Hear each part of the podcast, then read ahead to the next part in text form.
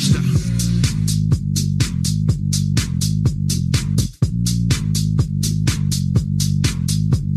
I'm moving up and down, side to side like a roller coaster.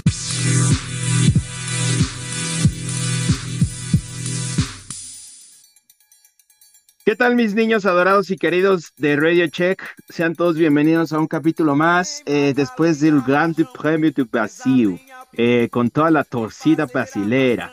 Eh, venimos muy emocionados, muy extasiados. Bueno, vienen mis compañeros, uno, la verdad es que con un ojo al gato y el otro al garabato, pero este, acaba de terminar yo creo que una de las carreras más emocionantes del año, y si no ahorita díganme si estoy estúpido o no, pero este, sobre todo esas últimas vueltas, esa última vuelta, vamos a dejarlo así, esa última vuelta entre Checo Pérez y Fernando Alonso, creo que a todos se nos puso la piel chinita, todos los que disfrutamos las carreras, gracias a esos dos güeyes, hoy estamos muy emocionados. El señor Billy Box, al cual voy a darle este, la palabra, ama la Fórmula 1 hoy, no sé en 15 días cómo voy a estar, pero hoy es, Billy es el fan número uno de la Fórmula 1. Eh, hoy Billy quiere ir a darle la mano a Stefano Domenicali y decirle que es un dios, ¿sí o no, Billy? Totalmente, mi querido Mau. La verdad es que me, me sentí como el meme de Ratatouille, de esas carreras en los 90, finales de los 90, Schumacher, Mika Hakkinen, de estos cierres espectaculares, históricos. Así, mira, le di la cucharada y así, mira, me fui para atrás, ¿no? O cuando Alonso peleaba contra Schumi en aquel 2004, este, en aquel 2005 también. Eh, híjole, chulada, chulada de, de, de, de cierre de carrera. Creo que Brasil nos dejó un buen sprint, a pesar de todo un buen sprint, un buen sabor de boca de sprint, un buen sabor de boca de la carrera. Digo, Mira, ¿cómo, cómo estará que las carreras sprint de Brasil tuvo más rebases que todo el Gran Premio de la Ciudad de México? güey? Así lo dejamos. Y- y- esto- no miento, ¿sí? no, no mientes, tienes toda la razón. El, gra- tienes el- la carrera de sprint razón. de Brasil fue muchísimo más entretenida que todo el Gran Premio de México. Pero es que Brasil, pues Brasil siempre va a ser Brasil y esta es una de las carreras legendarias. Pero ahorita regresamos contigo, Billy. Vamos a presentar al resto. Claro. Mi queridísima Fer, how are you? Bonjour, ¿cómo te va? Mándame un electrolit, ¿no? Y fíjate que acabo de hacer mi restock de electrolits. Pero bueno, ¿qué tal amigos de Radio Check? La verdad es que Interlagos es una maldita bendición. Gracias Ayrton Senna, gracias todos los pilotos que han bendecido este circuito porque definitivamente fue un fin de semana muy interesante. Un sprint bastante interesante, creo que las últimas dos sprints que hemos tenido han sido bastante buenas. Y una carrera ¿qué más se puede decir? Fenomenal, verdaderamente fenomenal. Hubo rebases muy buenos, una largada muy limpia por parte de Norris, ese es mi primer adelanto. Y pues qué decir, Alonso es un dios y Checo Pérez también está demostrando un nivel que, que se le estaba yendo en un circuito que no esperábamos que, que le fuera bien, la verdad. Fer, te tengo una tarea, pero para ahorita, o sea, en unos Pero 10 ya. minutos lo puedes, lo puedes estar buscando. Búscate la fecha de nacimiento de Ayrton Senna y nos vas a decir qué signo zodiacal era. Y que Claro nos dices sí. el perfil, ¿no? Por favor, porque estoy seguro que Ayrton neta tiene algo que ver con estas carreras de, Brasil, ese espíritu que ronda. Vamos a ver el signo zodiacal de Ayrton. Y en lo mientras presentamos al dios de dioses con su eh, bracito cruzado, eh, su gorra de Checo Pérez. Muy, eh, ustedes no lo ven, pero está muy como reportero, como debe de ser, aquí esperando que le demos el cue. Querísimo Poncharoli, seas bienvenido a tu podcast. ¿Qué tal amigos? ¿Cómo están? Pues gracias por esa presentación y por esas flores, mi querido Mau.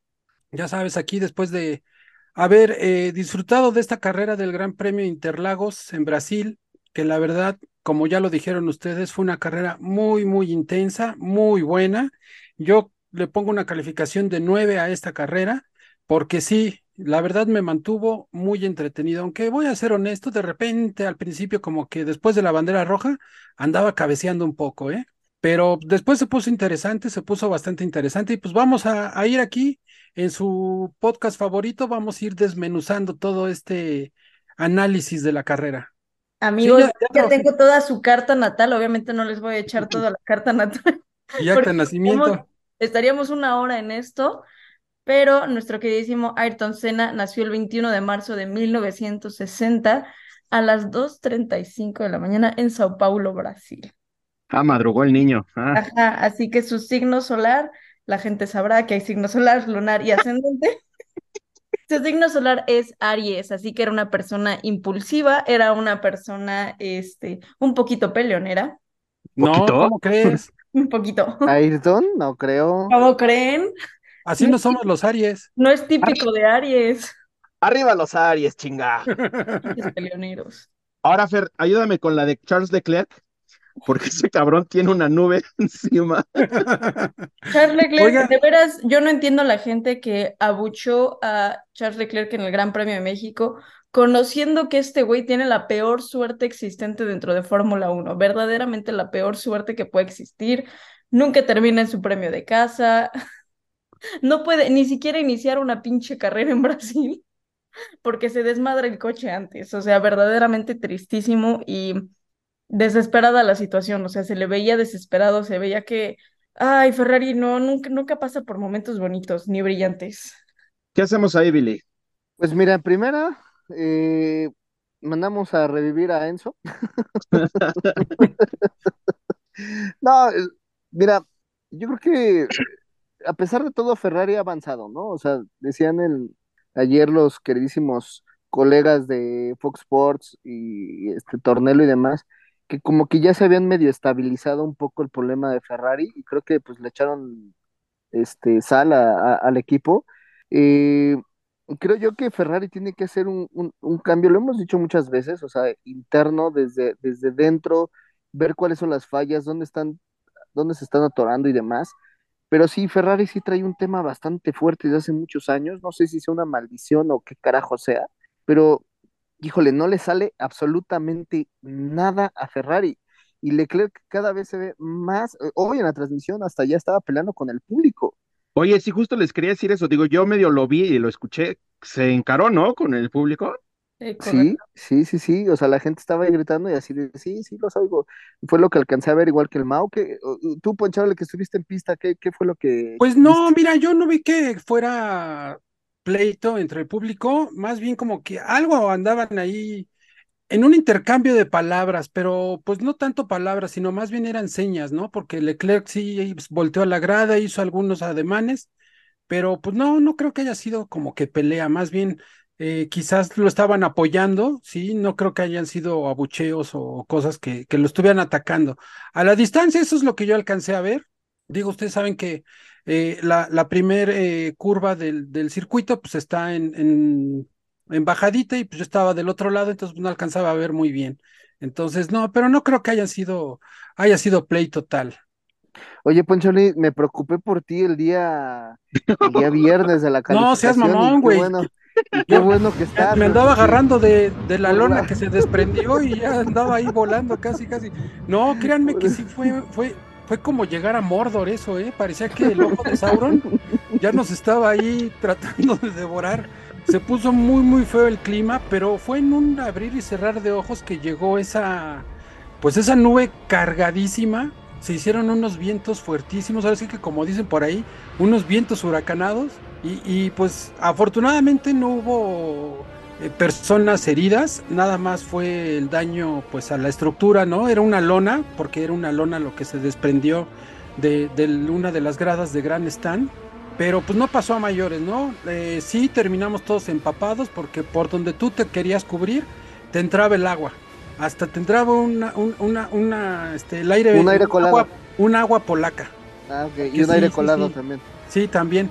Entonces estuvo muy fuerte. Hubo quienes sí se espantaron. Había pues familias con sus hijos. Salieron con espantaditos, pero pues bueno, de ahí no pasó. Afortunadamente no hubo nada que lamentar, solamente fue el susto. Y pues al final de todo pues fue diversión, ¿no? Porque pues todos andaban gritando, bailando, ya que había pasado la pinche tormenta, ya que Sauron se había calmado. Entonces sí ya andaban como que felices y contentos bailando y cantando, ¿no? Ahí Ya se había destruido el anillo, entonces ya se calmó todo. Sí, ya el pinche anillo de Sauron ya estaba pero a todo lo que daba. Sí, estuvo feo, estuvo feo. A ver, Fer, creo que ya no tienes lo de Leclerc. Claro que sí, mis queridísimos amigos, nuestro queridísimo Charles Percival. Madame Bouquet, vamos con Madame Bouquet. Charles Percival, Latifi, Grosjean. ¿Cómo se, es, ese es Charles Percival, ¿qué más? Charles Percival Leclerc. Ok, pensé que tenía otro. Ramírez. Ramírez. Así es, López, ¿no? Sí, cierto, tiene un nombre bien largo. Es Charles Marc Hervé. No, no me culpen, güey, no, no sé leer. No te Perdonen preocupes su por la francés. pronunciación. Tú dime. Marc Hervé Percival Leclerc. Marc, pa lo- Marcos, para los cuates. Carlitos.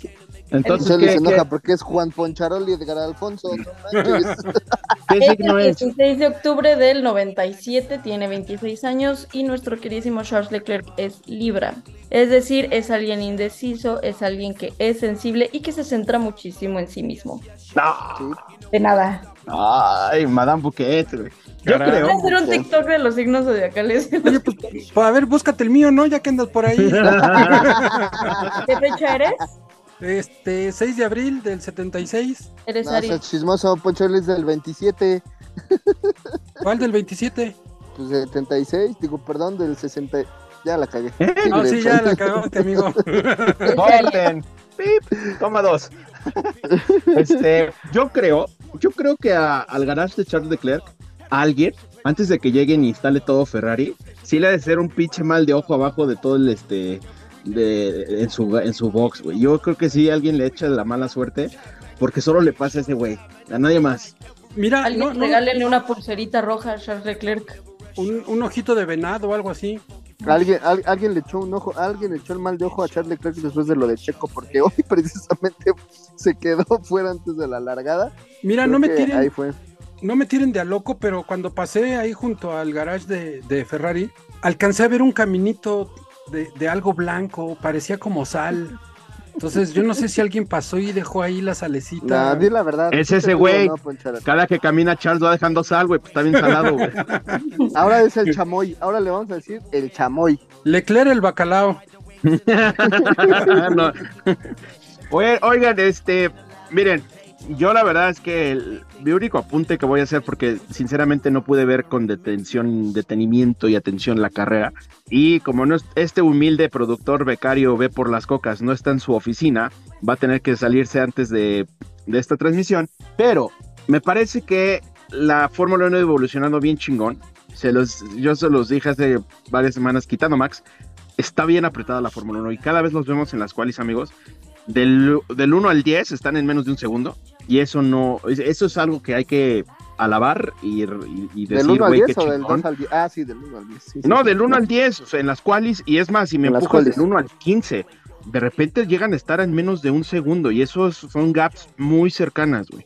Sí, hoy creo que Lando Norris que le aguantó tres vueltas el ritmo a Max, y ya después Max pone todo en orden, pero a mí me gusta ver a un Lando Norris que lo desafía, con un coche que sabemos que es muy inferior a un Red Bull, pero hoy creo que el estandarte del güey que puede desafiar a Max Verstappen, al menos a título personal, yo se lo pongo a, a Lando Norris en decir, güey, como que traes ganas. Ya la que lo haga es otra cosa, pero trae ganas. No, Y deja de que lo haga, que lo logre, güey. No, Claro. güey.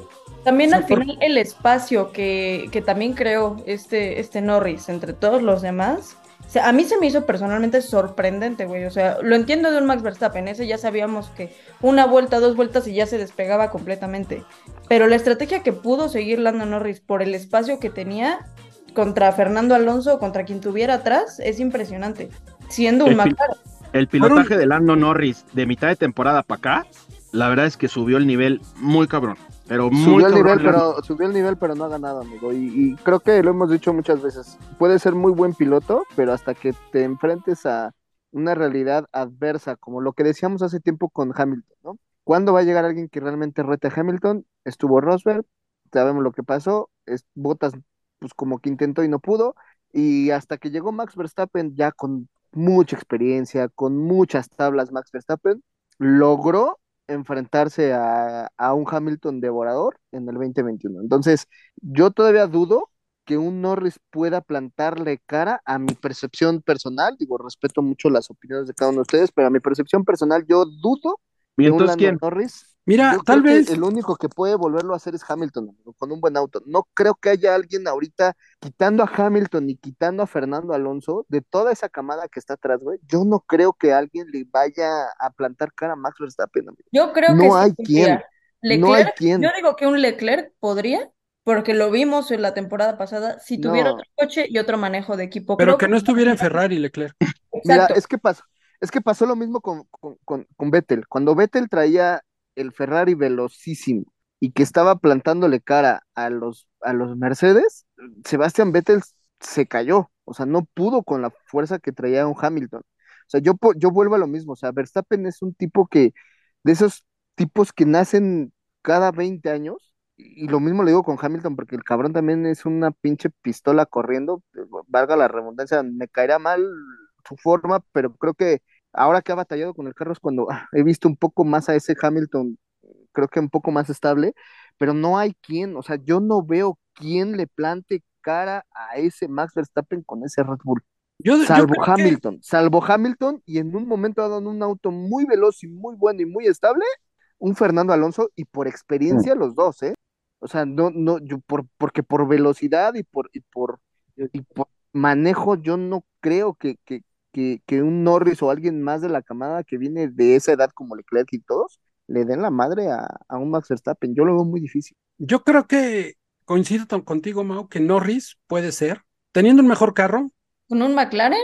hacemos, no, con un McLaren no, hacemos un, un aquí un, este, un- pintamos un panorama diferente y toda la casa de colores y subes a Norris al carro de Checo Pérez. ¿Tú crees que con ese auto Norris le dé más batalla a, a Max? Yo digo que sí, yo digo que sí.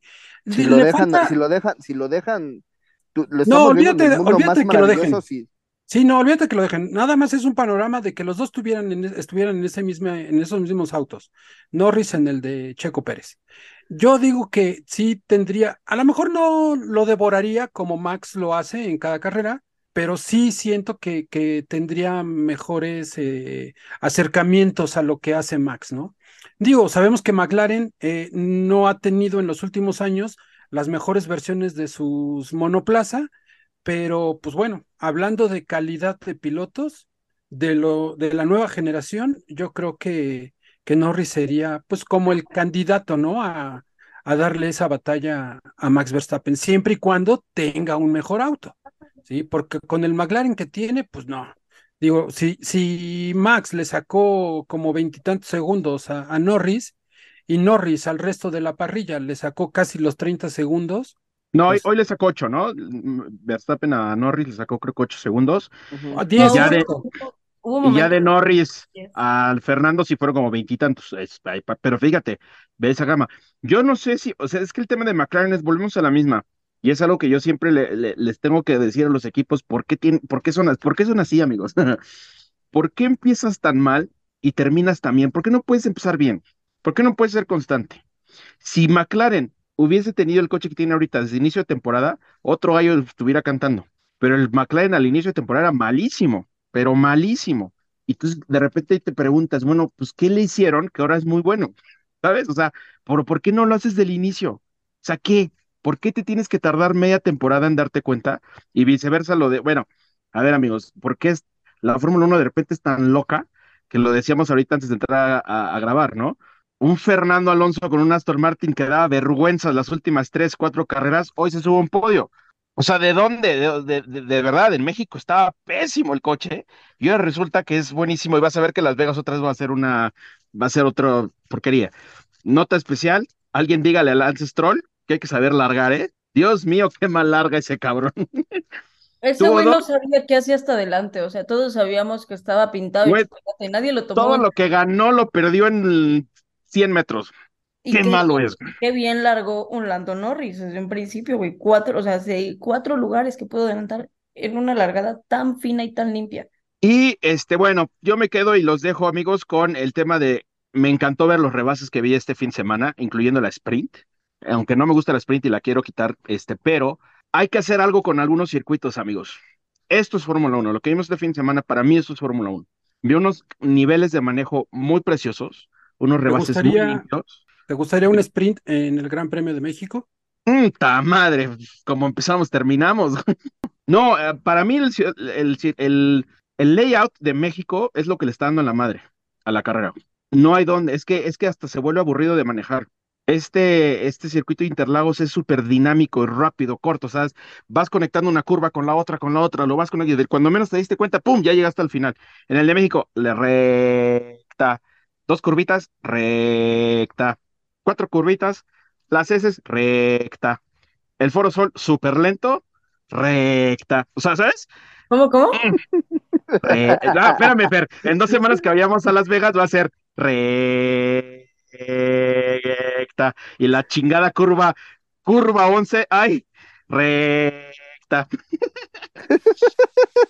Entonces, este, para, para mí es lo que está, pero vean, cómo hay carreras tan buenas como la de este fin de semana, incluida el sprint, donde los pilotos se atreven a, rebasar, rebasan en curvas, rebasan en lugares donde, bueno, al menos lo intentan. Por ahí en Pico de Pato vi dos, dos que tres que quisieron picar, donde dices, güey, aquí no, pero metían como que la mague, ¿sabes? Y en otras pistas, mm, cuesta, ¿no? Entonces, este, me gustó, me encantó, ojalá sea, a mí lo que me tiene esperanzado es que, pues, cómo se han reducido las, las brechas entre los equipos, Eh, salvo unos que otros, Alfa Romeo y Williams, que bueno, los Williams a veces, pero Alfa Romeo de repente también da lástimas como hoy, pero las brechas están muy reducidas. Si quitamos a Max Verstappen, está sumamente peleado. Nadie sabría quién puede ganar una carrera quitando a Max, porque el número dos cambia como cambia Poncharoli de gorras cada que sale en pantalla.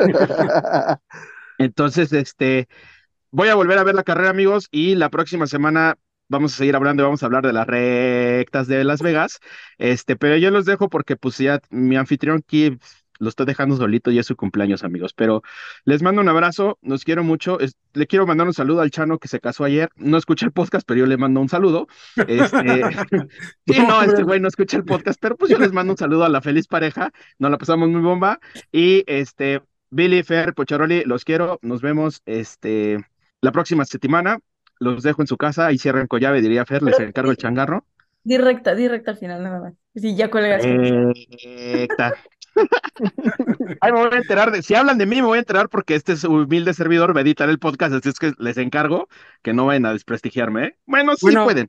Ahí te, ahí te en- te- y te encargamos que, que no cortes, ¿no? Que no hagas cortes, que eh, si te criticamos lo dejes, ¿eh? Está bien, juega, Por favor. juega. Si escuchan ahí algunas despotricadas contra mí, háganlo, no lo voy a cortar. Al revés, hasta le voy a poner en cámara lenta cuando Poncholi diga, pinche Mau. Recta.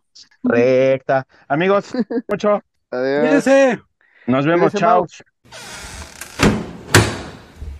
Pues bueno, amigos, yo creo que ya eh, abocamos un poquito en el tema de Lando Norris, en este, Oigan, yo quiero, yo quiero decir un fe de, fe de ratas a de la ver, semana pasada del capítulo.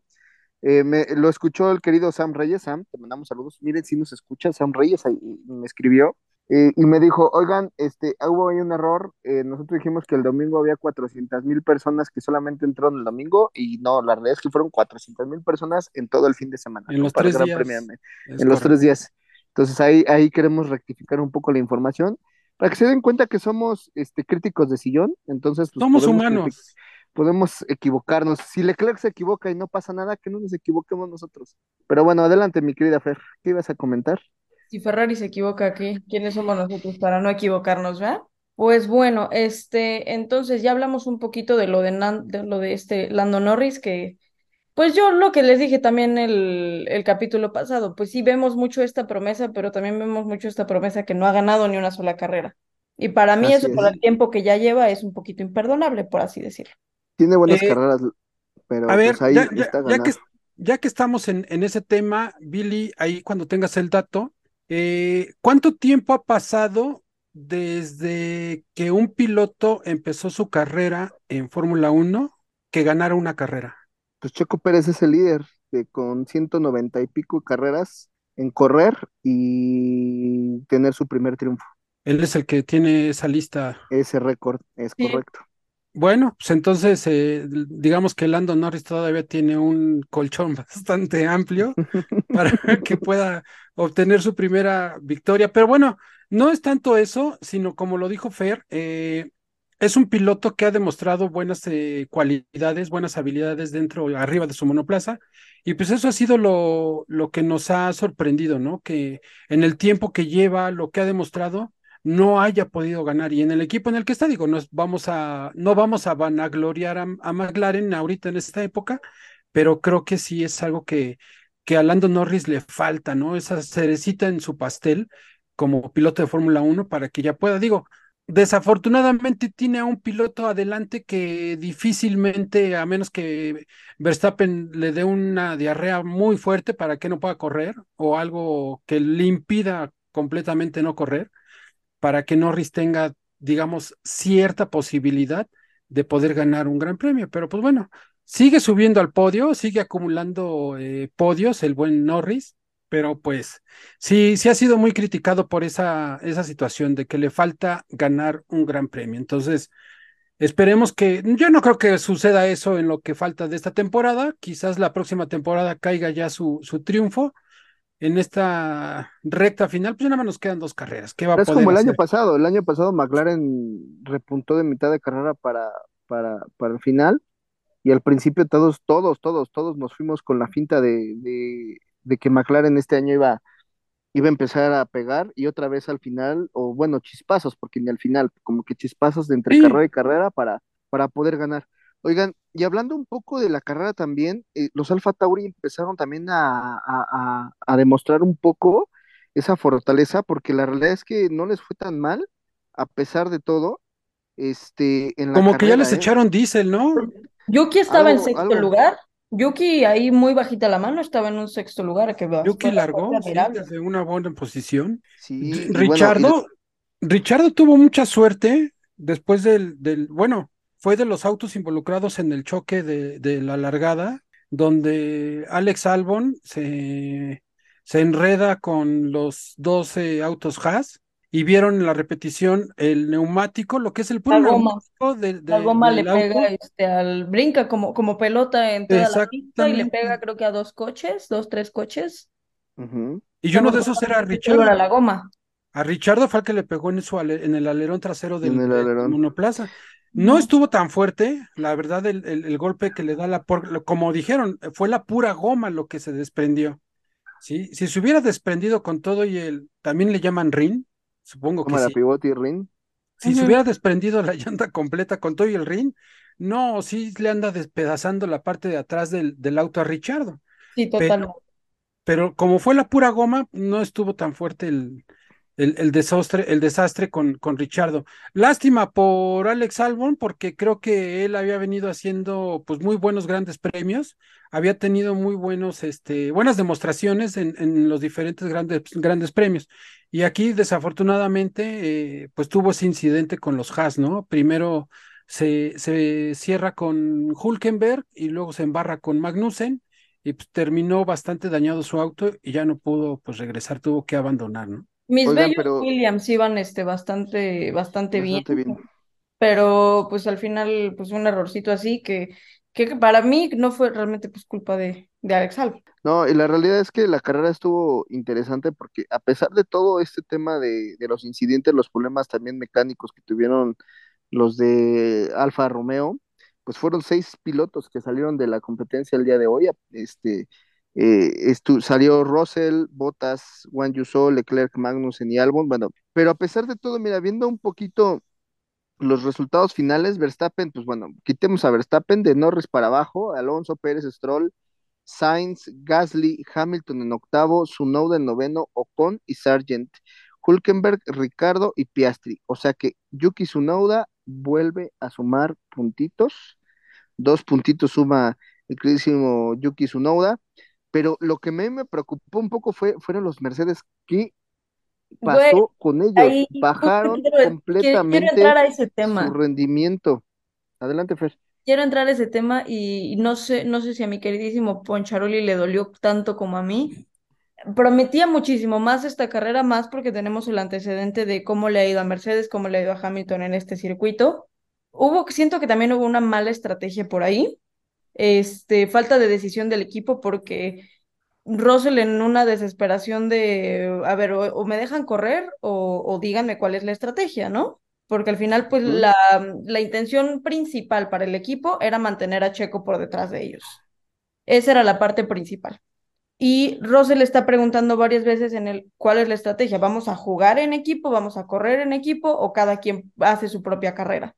No le contesta nada, dos veces lo pregunta y no le contesta nada. Finalmente Checo pasa a Russell y pues ahí ya desde ahí empiezan a haber todavía más problemas, obviamente un desgaste de llantas bastante fuerte, que después también este Hamilton les llama la atención de, oigan, se pudo haber ido con llantas duras y ahora es obligarme a hacer otra parada por ponerme medias. Sí, de hecho debió haber, debió, Hamilton largó con qué neumático, con neumático verde, digo, perdón, verde. Verde. neumático rojo, ¿verdad? Largó con neumático rojo, ¿no? Este, largó con neumático rojo, posteriormente ocupó el neumático duro y, ah, no, eh, le cambiaron a medio porque pa- eh, Ujú. con el reflejo pa- pasó y después al último neumático duro, ¿no? Entonces, creo que ahí fue parte del problema de la estrategia. El- la estrategia de neumáticos era, bueno, de la vuelta 1 a la 23 era traer neumático rojo y de la 46 a la 52 a- eh, pasar al neumático amarillo y después cerrar con, con, con rojo, ¿no? Pero la realidad es que este, la estrategia de los, de los, de los Mercedes no ayudó mucho No, nada. porque al final del día, No, y aparte eh, creo que los neumáticos rojos estuvieron rindiendo menos vueltas de las que se tenían contempladas. También consideramos eh, el clima de, de ahí de, de Interlagos, pues estuvo pegando fuerte el sol, el calor estaba muy fuerte, sí, la pista estaba muy, muy caliente. Lo pudimos ver al final, cómo los neumáticos del carro de, de Alonso y de Verstappen, cómo traían ya toda la goma hecha bolas, ¿no? Entonces, a lo mejor también, como dicen, la estrategia hubiera sido un poquito diferente para Mercedes. Y sí, parecían pareja encabronadas, ¿no? Porque Russell preguntaba una cosa, no le contestaban, Hamilton decía otra, y andaban ahí como que indecisos en cuál iba a ser la estrategia, ¿no? Es lo Sí, que yo sí me- digo. que sí me tienes Es que dolió. Hamilton, es que desde Hamilton, antes. perdón, ahí, ahí voy a, voy a retomar porque creo que cometí una blasfemia.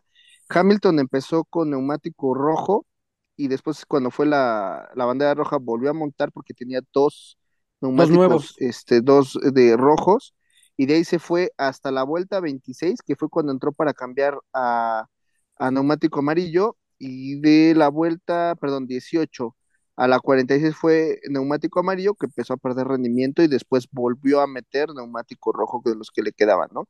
Entonces fueron dos paradas que, que hizo este eh, Hamilton y pues ya ni que hablamos de Russell, ¿no? Porque pues terminó No, pues, saliendo, al pero pobre- realmente la, la estrategia no le ayudó.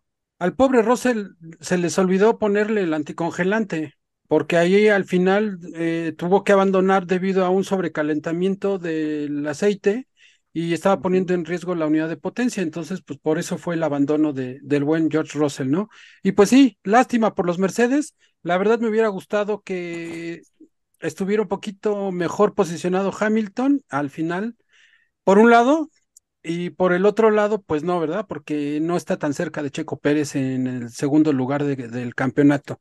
A Ya, partir de ahora, el dat- este, por lo que escuché en la transmisión, son 32 puntos de diferencia entre Checo y Hamilton, lo cual es muy, muy bueno. es correcto. Obviamente para- 226 puntos para Hamilton y 258 para Checo Pérez. 32 es. puntitos de diferencia. Así es, esos 32 puntos, el tercer lugar le hubiera ayudado a Checo Pérez, ese pinche cierre que ahorita comentaremos.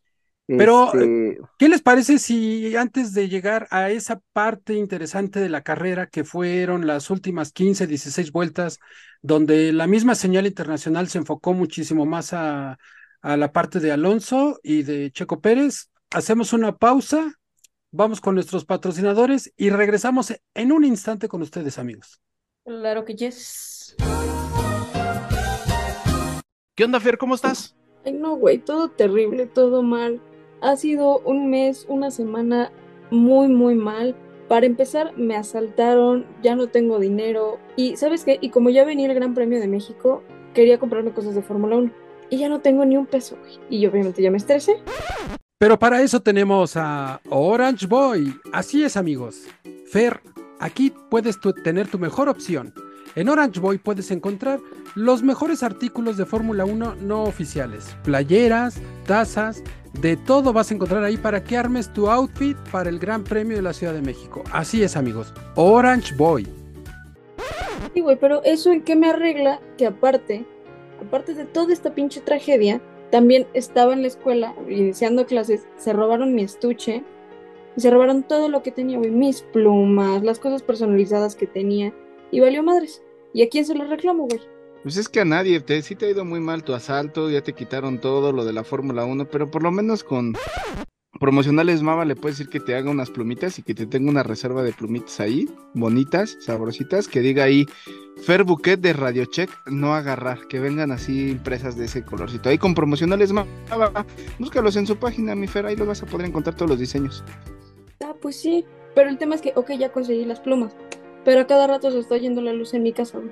¿Cómo hago mi Puta, no, sí te está yendo del carajo. ¿no, Casa amor? Volt, en Casa Volt jamás se te irá la luz en tu casa, porque Casa Volt te ofrece energías renovables eh, solares para que nunca sufras de que se te vaya la luz.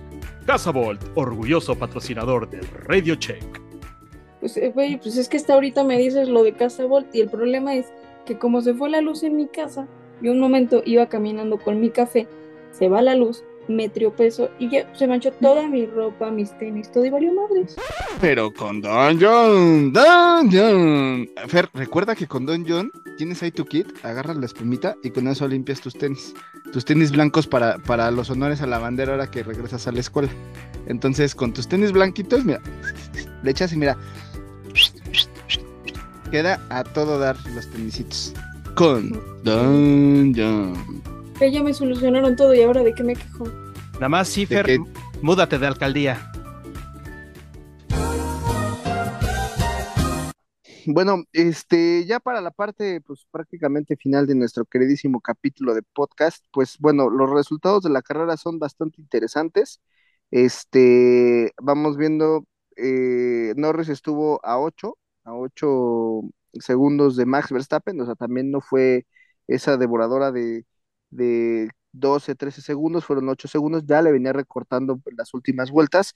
Alonso a 34, Checo Pérez, fíjense, Alonso estaba a 34.155 segundos y Checo estaba a 34.208 segundos. O sea, ese cierre espectacular creo que fue lo que realmente, la carrera de por sí fue entretenida porque hay varios rebases, ya lo comentábamos hace un momento con Mao, pero las últimas vueltas donde, donde Alonso dio una cátedra, cátedra de defender una posición, de hacer, de recargar batería para que Checo no lo alcanzara en la, en, en la recta, en la zona de DRS, cargaba para poder no alcanzarlo, pero eh, aquí la diferencia es que el, el Aston Martin era demasiado rápido en las rectas y en las curvas se acercaba mucho el Red Bull, ¿no? Entonces, eh, con el DRS tenía que hacer ahí el, alcance, iba a veces recortaba 30, 34 segundos, iba recortándole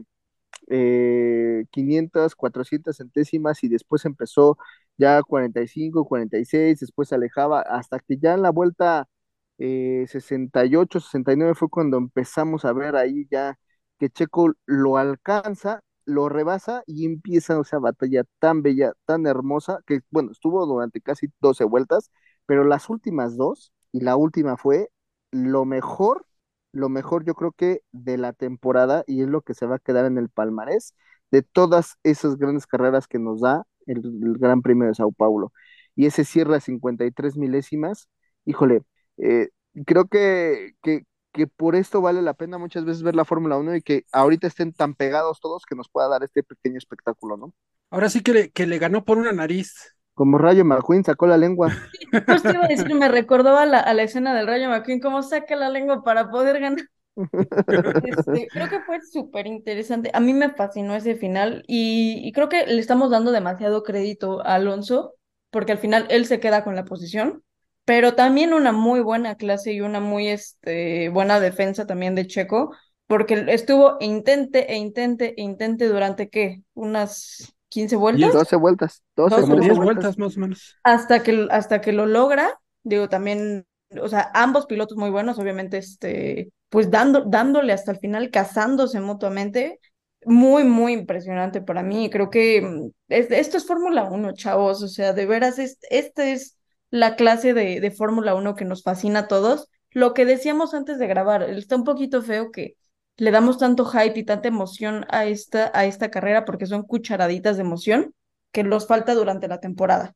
Así Mira, es, yo, es. yo creo que fue lo más emocionante y la verdad, la verdad, creo que este Alonso dio una cátedra de cómo defender la posición.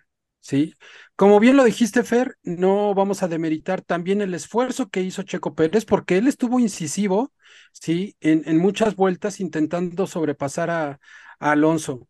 En el momento que lo logra sobrepasar en la primera curva, bajando la curva de escena, eh, Alonso siguió pegadito atrás de él y en la recta opuesta le abre el DRS Alonso a Checo y apenitas, apenitas alcanzó a librarla, pero pues desafortunadamente eh, Alonso venía, pues como se dice, ¿no? Como Gordon Tobogán. Entonces, pues ahí ya no pudo hacer mucho Checo. Intentó nuevamente en la última vuelta. Si, si la línea de meta hubiera estado un poquito más adelante de donde está, yo creo que Checo Pérez sí, sí hubiera alcanzado a, entrar en tercer lugar. No, Sí, y aparte bueno, hubo mucha confusión porque la línea de meta está un poquito antes que la bandera, que la bandera cuadros. Así sí, donde sale la bandera cuadros. que, que pensaron en el no, es que al final Checo sí ganó, y también por eso hubo este en algunas transmisiones varias repeticiones para que muchas personas entendieran que, que no, que no se lo quedaba Checo, aunque estuvo así, como diría Billy, así de quedarse con el tercer lugar. Sí, de hecho, Fernando Alonso le hace un comentario a, a este, a, ¿cómo se llama? A Checo Pérez. De hecho, ya en la transmisión, en todo eso, Ah, te este, van, se dan, le se dan, se dan un abrazo y le dice, no me hagas, este, es tal, tal cual las palabras de Alonso, no me hagas estresarme tanto que ya estoy viejo. Alonso a Pérez. Entonces, miren, esto me recordó a Malasia 2012, cuando Checo estaba en Sauber peleando, ya van dos que le gana el Nano, va a haber una tercera donde Checo se la va a poder este, ganar. Checo y Nano se llevan muy bien, son pilotos muy buenos. Checo ya, aquí vemos la experiencia. Cuando Checo no, no, miren, algo que quiero repuntar, hablando de Checo Pérez, ya hablamos un poquito de Alonso y todo. Desde el fin de semana pasado, Checo ya sabía y ya le, ya había trabajado en el simulador, trabajó en el simulador, estuvo trabajando con el equipo, estuvo viendo algunas cosas.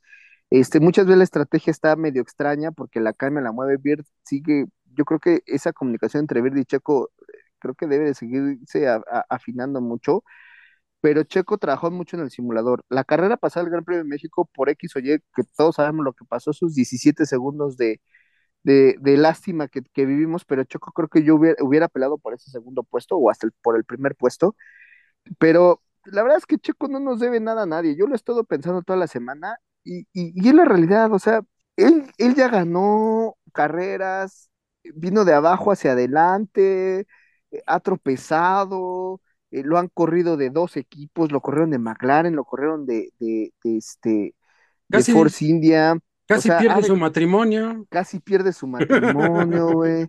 Entonces, digo, güey, ya ganaste Mónaco, este, subiste dos veces al podio en Mónaco, que, que para mí es este, creo que el, el baluarte del automovilismo eh, en la Fórmula 1, creo que es la joya de la corona en la Fórmula 1. Eh, estuviste en dos de los equipos top, este, en McLaren y, y- y estás en Red Bull. La verdad es que no le debe- Checo no nos debe nada, ¿no? O sea, estamos contentos y felices de lo que, de lo que ha hecho Checo Pérez. Y creo que este fin de semana, Checo, eh, tal cual, agarró y dijo, puta, sí me dolió, sí me pegó, es el Gran Premio de casa, de casa, va a venir otra oportunidad el siguiente año y la vamos a rebatir y vamos a hacerla, y la hizo, ¿no? Y, y creo que debemos de disfrutar, debemos de gozar lo que está haciendo Checo Pérez, porque la realidad es que desde que llegó a Red Bull, nadie pelaba a Sergio Michel Pérez Mendoza, estaba ahí en el olvido como todos los deportistas, y si no es fútbol, le siguen, o sea, Oye, sigue hablando eh, creo que del Chicharito ¿Me todavía. dejas, me dejas hacer rápido, Sí. perdón, amigo, un paréntesis, ahorita que dijiste el nombre completo de Checo Pérez.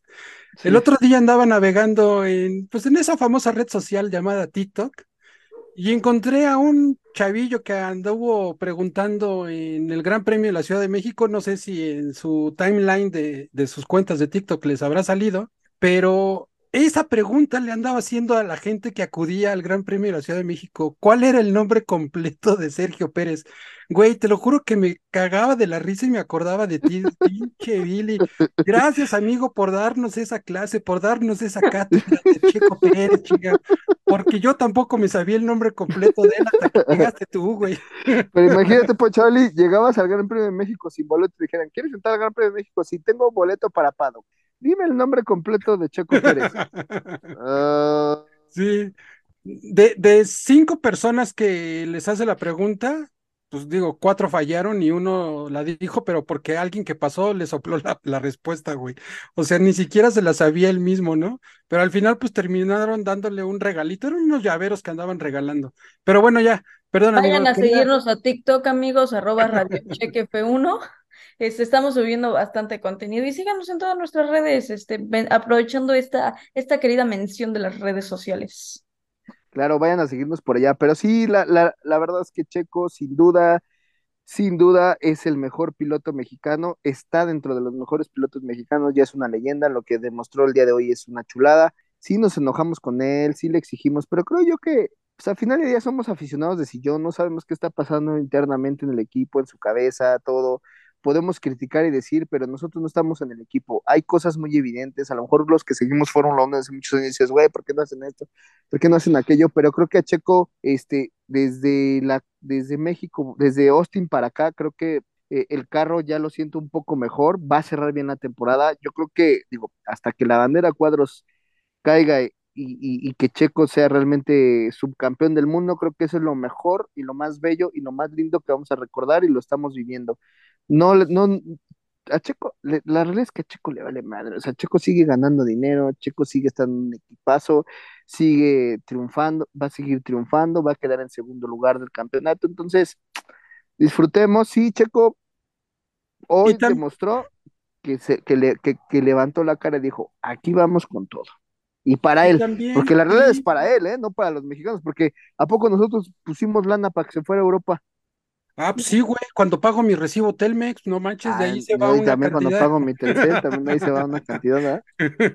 Todos los que tenemos ese servicio de internet, pues cooperamos un poquito, ¿no? No, mira, creo que lo, lo que has dicho es muy cierto y quisiera complementar lo que estás diciendo, pues por ahí también ya ven que anduvo o anda circulando el rumor de que si Checo renovaba, que si Checo para 2024 se quedaba, se iba, etcétera, etcétera. Pues todo pinta en que 2024 Checo Pérez lo tiene asegurado con Red Bull.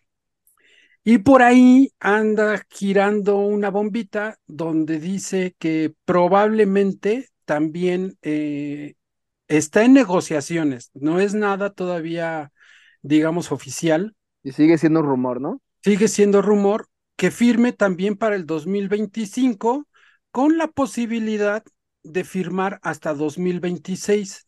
Todo esto porque, como ustedes saben, eh, a partir del 2026 Red Bull ya tiene una, pues digamos, una asociación con Ford, ¿sí? Y al parecer a Checo Pérez lo están contemplando para que también forme parte de, de ese cambio dentro de Red Bull.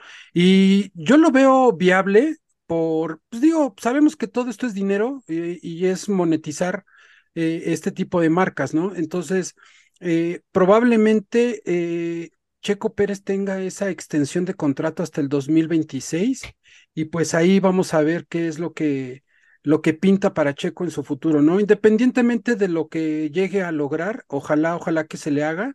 Sí, creo que ha sido, eh, le ha sentado muy bien este equipo a Checo Pérez. ¿Por qué? Porque lo despuntó a cosas muy importantes, lo catapultó para conseguir y tener objetivos y metas muy, muy buenas, como bien lo dijiste, ya está en, en el libro de historia de la Fórmula 1, tanto a nivel mundial como a nivel nacional por todo lo que ha conseguido, ¿no? Entonces, ojalá, la verdad a mí me gustaría que se quedara, aunque yo sé que a ti no, amigo, porque eso significaría que hasta el 2026 va a seguir siendo del equipo Red Bull y el Gran Premio de la Ciudad de México va a seguir siendo lo mismo.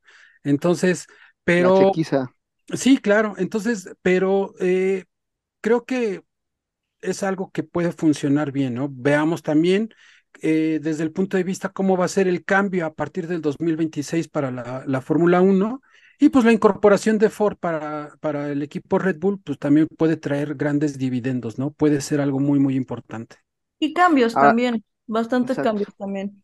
Ahora recordemos que el cierre de hoy del Gran Premio de Brasil, creo que cierra perfectamente, este, los rumores estuvieron muy fuertes desde la, toda la semana que, Che- que había un intercambio entre Alonso y Checo y demás, y lo de hoy fue así de, miren, nosotros venimos a correr, venimos a hacer lo que nos tiene que interesar, y qué cagado que todos los rumores que surgieron toda la semana de Checo con el, ese intercambio, nos den este cierre, ¿no? Así es la Fórmula 1, así es la vida, así son las carreras y siempre da revanchas. Y creo que aquí lo, lo mejor de todo es que tanta hablade- a- habladería y tanto rumor y tanta cosa va a seguir habiendo, la silly season siempre ha existido, va a seguir existiendo y pues obviamente eh, la carrera de Checo la vamos a seguir hasta donde llegue, hasta donde él quiera, hasta donde termine y debemos de estar felices y contentos porque digo, ahí está Pato Howard, salvo suceda algo extraordinario y pueda llegar a McLaren en un momento dado, pero bueno, para volver a tener y vivir lo que hemos vivido con el piloto mexicano, creo que va a tardar mucho. El mismo, el mismo Alonso desmintió todo ese rumor. Sí, en la semana, en una entrevista, Alonso dijo que se dejaran de boludeces, que eso no era cierto, que nada más fue un rumor que empezó a circular, pero que no hay intenciones de ningún intercambio de ningún tipo. De hecho, hasta Fábrega terminó pidiendo este, disculpas en, en Twitter porque esto se hizo muy grande, se hizo muy, muy grande porque a lo que yo tengo entendido de estos rumores también iniciaron con este Fábrega diciendo en el no van a creer el rumor que escuché en Paddock, que no quiero que pase.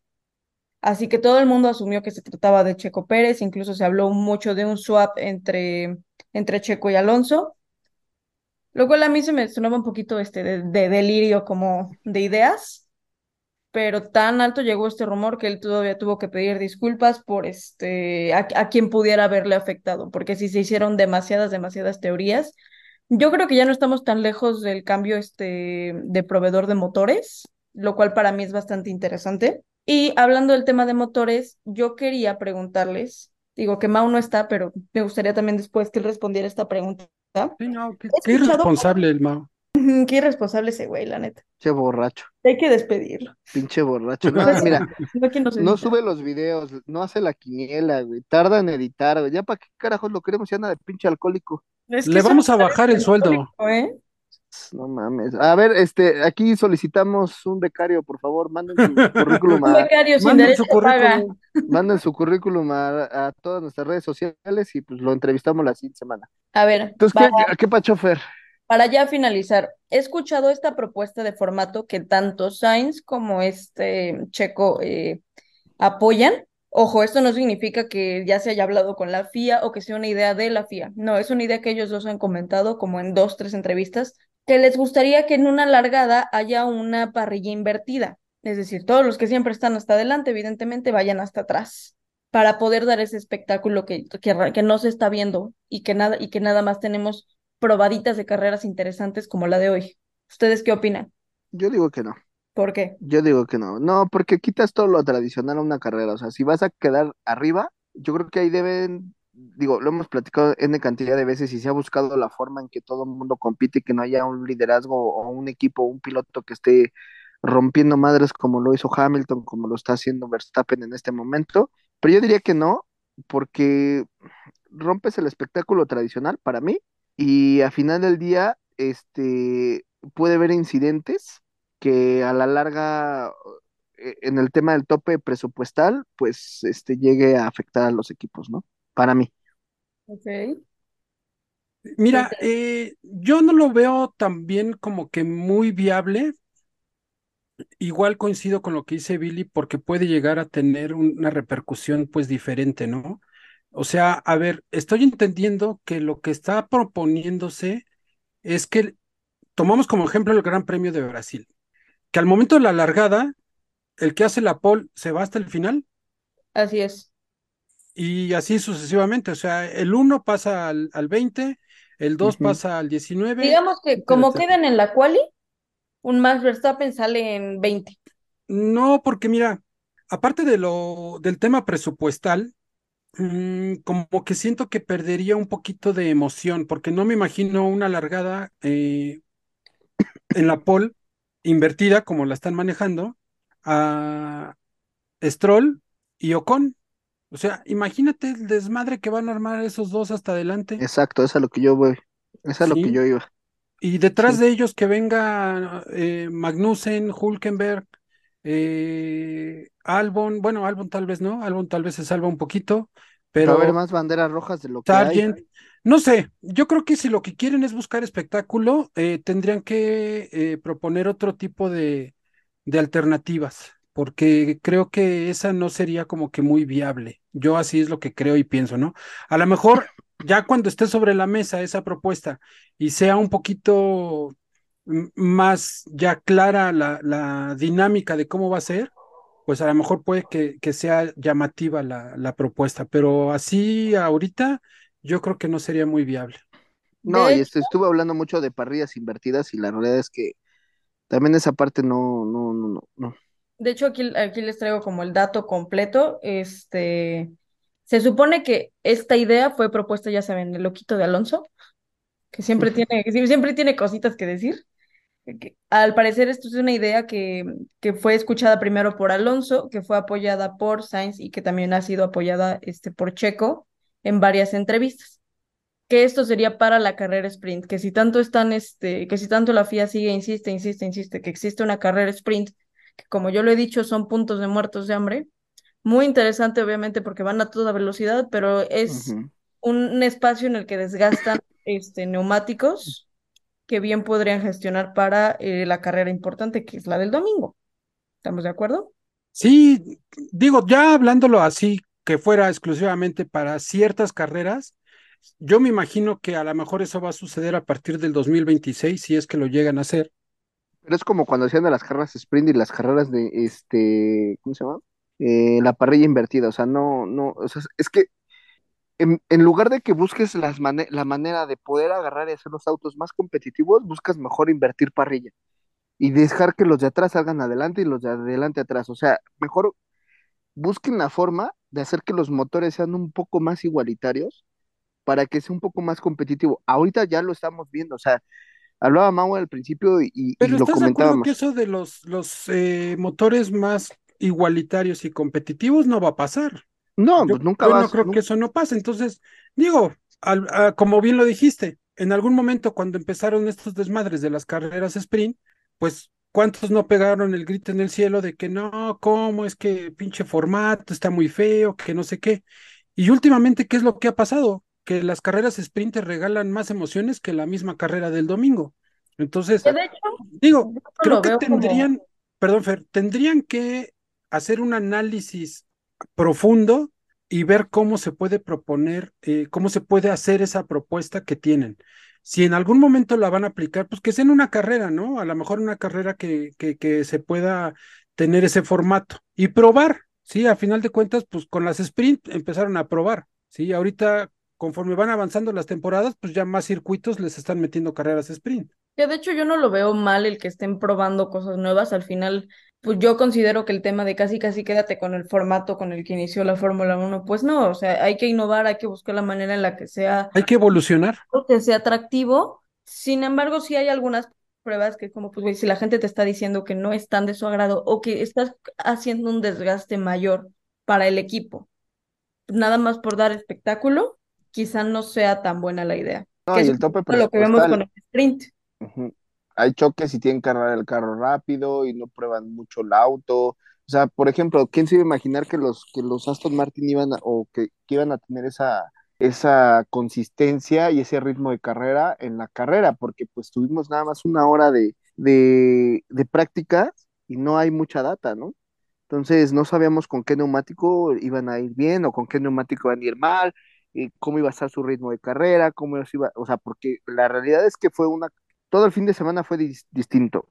Llovió y borró completamente este eh, el asfalto, ya la, el, el- vino la quali shootout, este, vino la sprint y luego la carrera. O sea, la realidad es que no hubo tiempo como para analizar tanta data, como decía Fer.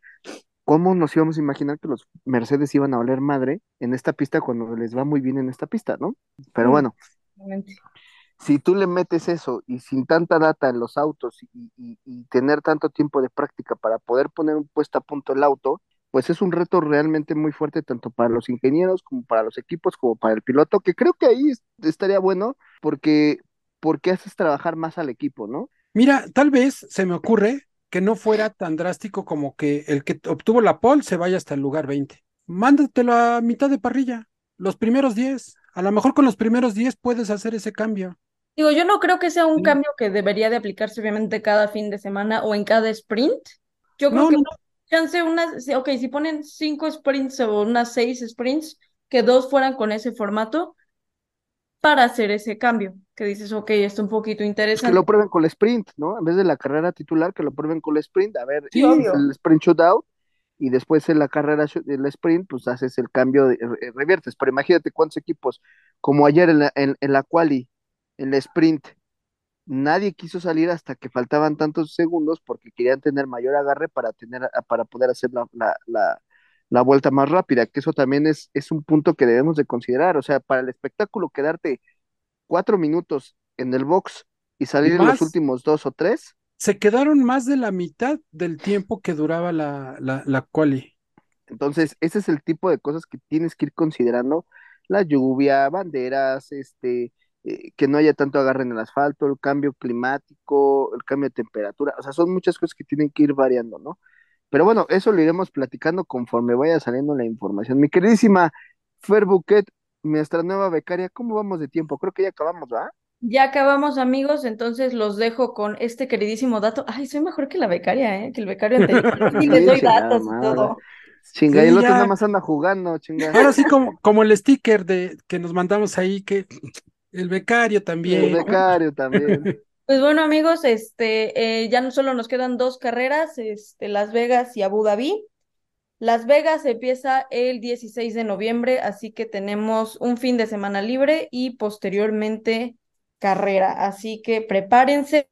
Este, el standing de los drivers, Max Verstappen con 524 puntos, Sergio Pérez con 258, Hamilton con No, 226. regrésate, regrésate, Fer. Ya Max Verstappen ni lo cuentes, desde el 2 para abajo. Ese, ese güey está arrasador. Entonces, un Chequito Pérez con 258 puntos, Hamilton con 226 puntos, un Fernando Alonso con 198 puntos y quinto un Lando Norris con 195 puntos. Luego tenemos a los dos Ferraris y ya para abajo ahí busquen ustedes. Que esos dos Ferraris de mitad de temporada para acá se vinieron para abajo, ¿eh? Porque están- antes de la, prim- la primera temporada, o sea, la primera parte de la temporada andaban bien, pero se vinieron para abajo desafortunadamente. ¿Y el campeonato de constructores cómo va? No, ese también ya déjalo así, güey. Ya para qué le hacemos, para qué le movemos.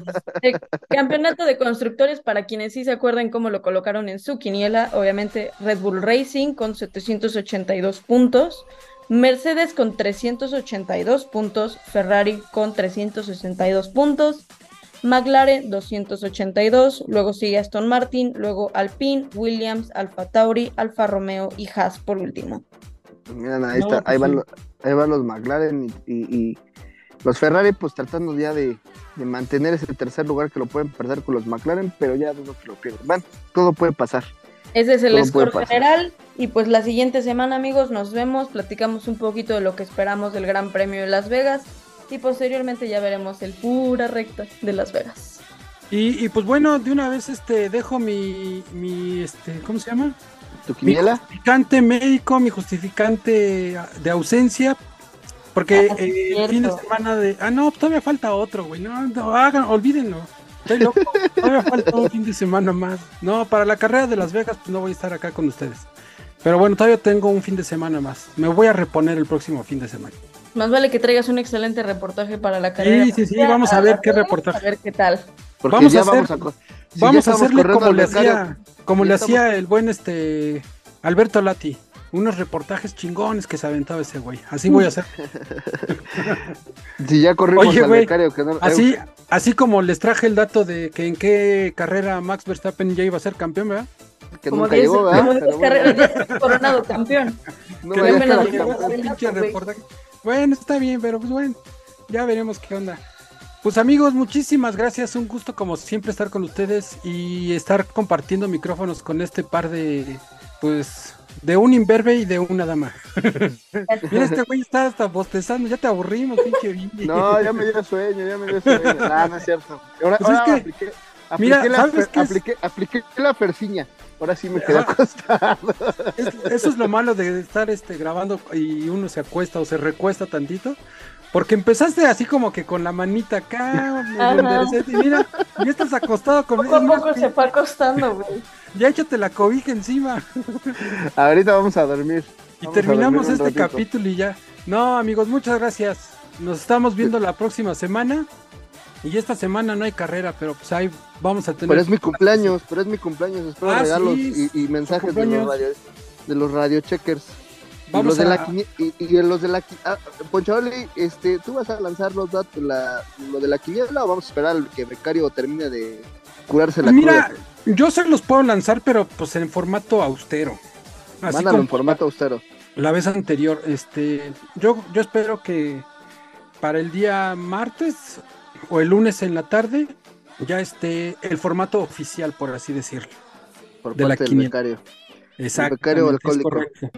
Alcohólico, Ah, y que ahorita quién sabe dónde, dónde- andará, ha de estar tragando pastes o algo así. Ah, no, pero ya no andaba Tomándose una birria para el para su De la cruda. echándose una birra. Pues bueno, amigos, un gusto como siempre. Saludos a todos. Nos escuchamos la próxima semana. Vámonos. Fórmula 1. Radio check. Radio Tech. Recta.